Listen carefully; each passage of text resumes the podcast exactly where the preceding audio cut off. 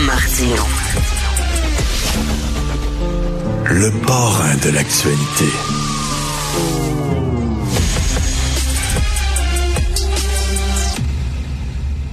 Alors, nous sommes avec euh, Joseph Facal. Et Joseph, bien sûr, tu veux revenir sur le texte de Jean-François Lisée qu'il a publié vendredi dans Le Devoir sur euh, euh, le racisme contre les Québécois de souche dans certaines écoles. Et ce, ce texte-là t'a particulièrement touché parce que tes, deux enfants ont fréquenté une des écoles, justement, citées par Jean-François Lisée, c'est-à-dire Regina Assumpta.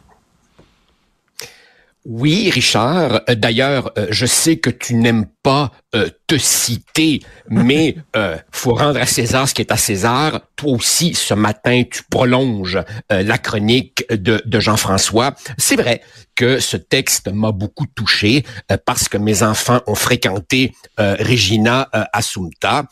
évidemment, ce que Jean-François et toi mettez en lumière n'est pas propre à ce collège, qui est, qui est d'ailleurs un collège privé plutôt Et je pense aussi qu'il faut se méfier de ce que j'appellerais euh, la sociologie spontanée. Mais il reste que et Jean-François et toi euh, mettez le doigt sur un problème réel, en fait une blessure euh, ouverte, c'est que à Montréal, dans beaucoup d'écoles, on ne se contente plus de simplement ignorer la culture québécoise, on la dénigre et on la combat ouvertement et avec un mépris condescendant, qualifiant les Québécois de souche de Kebs, comme jadis on, traitait les Italiens de Wops, ou comme dans d'autres pays, on a traité les Juifs de Youpin. Euh, et, et c'est vraiment quelque chose euh, d'extrêmement difficile à, à, lire et entendre, et je te garantis, pour avoir baigné euh, dans ces milieux-là, que c'est rigoureusement vrai. Évidemment, c'est pas un phénomène strictement euh, québécois. On voit la même chose en France, euh, des, des jeunes élevés en France qui n'ont que mépris pour ce pays dans lequel ils ont grandi. Et tout cela, tout cela euh, euh, euh, s'inscrit dans une montée plus large de l'intolérance, du durcissement, de la crispation, où on commence maintenant à entendre de plus en plus régulièrement des jeunes dire moi, je suis raciste, je m'assume et je ne fais qu'évoquer, que revendiquer ma liberté d'expression. Alors oui, il y a là un, un, un, réel problème. OK, bon, alors là, je vois tout de suite les réactions de certaines personnes. Ce ne sont que des anecdotes. Oui. Non, ce ne sont pas que des anecdotes. Euh, il suffit simplement de baigner dans le milieu euh, montréalais pour euh, s'en rendre compte. Il suffit de regarder un peu les cercles concentriques autour de nos enfants pour s'apercevoir que c'est pas anecdotique. encore une fois, Richard, soyons nuancés. Il est normal que les êtres humains se rapprochent d'autres êtres humains avec lesquels ils ont des affinités, que des jeunes euh, se rapprochent parce qu'ils ont la même origine ethnique, d'accord, ou parce qu'ils jouent ensemble au soccer, d'accord, ou parce qu'ils aiment la même musique, d'accord. Mais quand ces communautés deviennent des communautés de repli d'exclusion et de mépris des autres, là, effectivement, euh, il y a des problèmes. Et, on n'a pas besoin, Richard, d'aller trop, trop loin euh, euh, dans, dans, la région métropolitaine de Montréal pour voir, par exemple, des jeunes originaires d'un pays X qui sont ici depuis des années et tous leurs amis, sans exception, sont eux-mêmes originaires du pays X. Autrement dit, ils n'ont à peu près aucun contact euh, riche avec ce qu'on pourrait appeler un Québécois de souche. Autrement dit, oui, il y a une ghettoisation, pour reprendre un terme euh, courant, qui est qui est absolument indéniable. Et tu sais, Richard, ça, ça, ça soulève chez moi la, la, la réflexion suivante. Dans ce dénigrement de la culture québécoise, il y a souvent une exaltation, une glorification de la culture de leur pays d'origine. Rappelle-toi, par exemple, pendant la dernière Coupe du Monde de soccer euh, en France, on voyait ces jeunes élevés en France qui brandissaient des drapeaux marocains, des drapeaux algériens et surtout pas des drapeaux français. C'est drôle, Richard. Me vient comme ça une remarque toute bête qui va probablement me valoir quelques, quelques tomates. Si la culture de leur pays d'origine est tellement formidable, tellement supérieure à celle du pays qui les a accueillis, comment ça se fait que dans l'immense majorité des cas, leurs pays d'origine sont des désastres de A à Z? Écoute, euh, Joseph, euh, j'ai entendu, moi, ce discours qui dénigre la culture québécoise de la part de Québécois de souche. Je regarde pas ah les séries québécoises, c'est quétaine. J'écoute pas la musique québécoise, c'est quétaine. J'aime pas le cinéma québécois, c'est déprimant. Je l'ai entendu de Québécois de souche blanc à appeler Tremblay, là. Bon, là, Richard, tu touches un, un, un, un autre volet du même problème. Il est certain, il est certain que sans le justifier, on peut en tout cas partiellement expliquer ce mépris pour la culture québécoise de la part de jeunes d'origine non québécoise si la culture québécoise ne propose pas d'elle-même une image, un récit un peu stimulant. Et si évidemment les Québécois de souche eux-mêmes dénigrent leur propre culture, se dépeignent eux-mêmes comme des losers et disent que tout est mauvais chez nous, comment dans ce contexte-là tu vas donner envie à des jeunes d'origine étrangère de se joindre à une culture que euh, d'autres mm. dénigrent. Donc, si mm. tu veux, c'est l'œuf et la poule. Euh, si, mm. euh, si le nous québécois dit on est des losers, on est des provinciaux et en plus, coudon, on est des toxiques crypto-racistes, ben tu viens accréditer le, le, le pli négatif que ce jeune d'origine étrangère aura déjà. Et bien entendu, bien entendu, Richard, il faut dire que nos dirigeants ont une part de responsabilité là-dedans. Et je m'inclus, puisque j'ai fait partie de ces équipes dirigeantes il y a, longtemps. C'est-à-dire que nos euh, dirigeants ont laissé faire voire encourager ce phénomène. Ce que Jean-François décrit, c'est pas né hier, c'est quelque chose qui s'est développé. Euh, et, et, bien entendu, quand, euh, par exemple, au nom de l'inclusion, au nom de la diversité, tu euh, hésites hésites à affirmer la culture majoritaire, quand tu hésites à mmh, dire que mmh, non, non, mmh. ici, il y a des œuvres locales fortes, universelles, qui méritent d'être étudiées, ben, écoute, le jeune va se dire, si cette culture locale a rien à m'offrir, ben je vais développer mes, mes, mes, mes, propres affaires. Et, Joseph, tu, mets le doigt, tu mets le doigt sur quelque chose, parce que tu sais, c'est souvent aussi des gens qui viennent de pays où ils ont des gouvernements autoritaires des fois solides et ils respectent l'autorité, tu comprends? Et là d'arriver d'arriver dans un pays où on ne se respecte pas soi-même, on agit comme des losers, euh, c'est pas attrayant pour ces gens-là. Évidemment. Évidemment.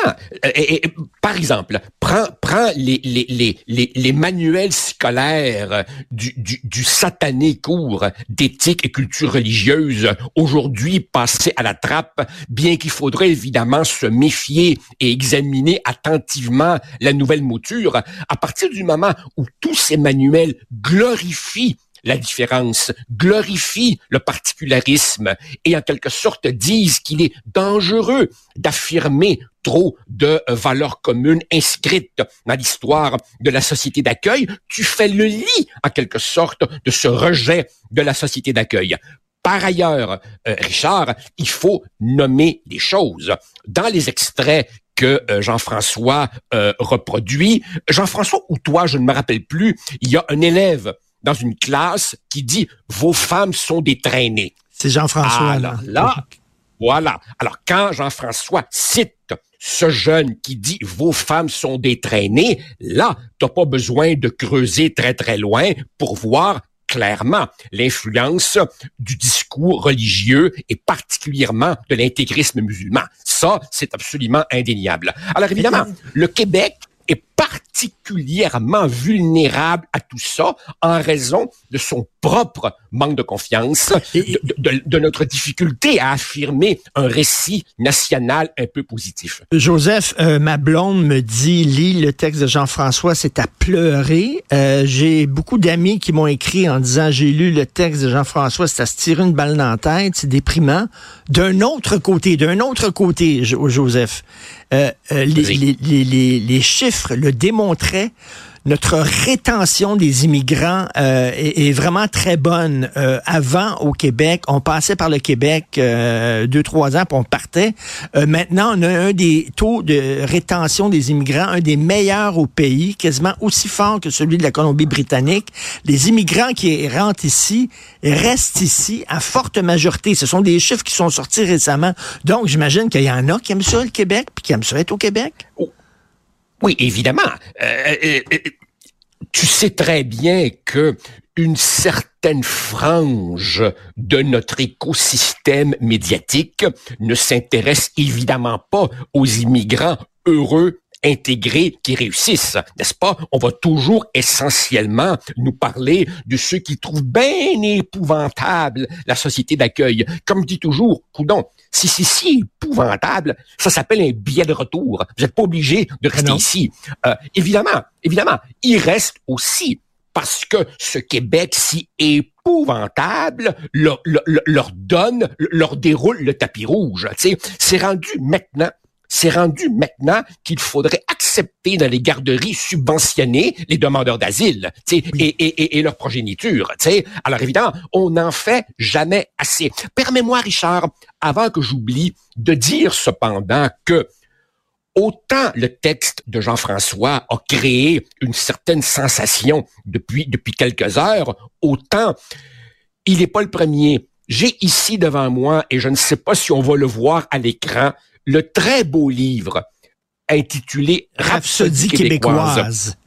Itinéraire d'un enfant de la loi 101 de Akos Verbocci, qui fut euh, un, conseiller dans les cabinets de Pauline Marois. Le livre est paru en 2016 et déjà Déjà, il relate que quand il était conseiller à la commission euh, scolaire euh, de Montréal, il lui arrivait d'aller euh, dans des écoles euh, ou, voir des, des, spectacles de fin d'année où on demandait aux enfants de diverses origines de faire des spectacles évidemment euh, euh, illustrant la culture de leur pays d'origine. Et quand c'était évidemment la culture québécoise, ça déclenchait rire et moquerie. Mais quand c'était évidemment une danse euh, d'un pays étranger, ah, alors là, évidemment, il fallait se prosterner et ovationner, n'est-ce pas, l'exotisme de cette culture venue d'ailleurs.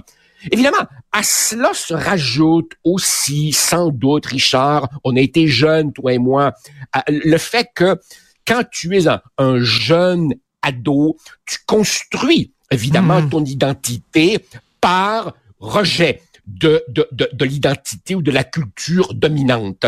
Et que euh, aussi, dans un contexte où on dit que on vit à l'ère des identités multiples, était euh, pas juste, ou, euh, probablement que dans cette période de grande confusion identitaire, ben, se cramponner se cramponner à ton origine ethno-religieuse te donne un, certain repère dans, un monde très, très confus. Rajoute à ça le fait que via les réseaux sociaux, ben, ils se tiennent entre eux, entre gens qui pensent pareil, croient aux mêmes affaires, fréquentent les mêmes affaires, et tout ça, évidemment, ne permet guère de construire euh, une véritable solidarité sociale. Joseph, en terminant, il y a une dame qui nous écoute, elle nous a écrit, elle dit qu'elle travaille dans un cégep et à la radio étudiante de l'école, c'est seulement de la musique anglophone qui joue. Elle est allée voir ah la direction du cégep en disant pourquoi on ne les force pas d'inclure de la musique francophone. Et la direction du cégep a dit, mais les jeunes n'écoutent pas ça de la musique franco. Je suis, je, je, je, je, suis convaincu que cette dame euh, euh, dit vrai et relate quelque chose de, de, tout à fait répandu et commun. Je suis tombé l'autre jour, Richard, sur un homme politique français respecté qui s'appelait Gérard Collomb et qui, au moment de prendre sa retraite de la vie politique, portant une sorte de constat un peu désabusé et inquiet sur l'état de la France, disait Je nous vois côte à côte et je crains qu'un jour nous ne soyons face à face. Ce qu'il disait pour la France s'applique au Québec s'applique au Québec. Moi, je vois monter je vois monter une, une, les, crispations euh, identitaires, les crispations ethno-religieuses, et c'est un problème d'autant plus insidieux qu'il est difficile à, à, à cerner. Tu, tu peux facilement mesurer les taux de décrochage ou les, ou les temps d'attente aux urgences. Mais, mais, mais, mais comment agir efficacement quand tu vois que ce sont les références communes d'une société qui s'effrite peu à peu. C'est extrêmement inquiétant. Une société, Richard, une société ne peut pas être que la somme des perspectives individuelles. Il faut des passerelles mmh. entre les gens. Où sont-elles dans le Québec d'aujourd'hui? Écoute, tes propos sont très éclairants. J'espère, j'espère pouvoir te lire aussi euh, là-dessus cette semaine, Joseph. Ben, ben, demain, demain, tu vas me lire sur le territoire, sur cette histoire des territoires non cédés, hein, où j'ai décidé, où j'ai décidé qu'à un moment donné, il faut appeler un chat un chat. Bon, enfin, on y reviendra. on, y reviendra. Merci beaucoup, Joseph Facal. Salut. Ça marche. Salut. salut. Prends soin de toi.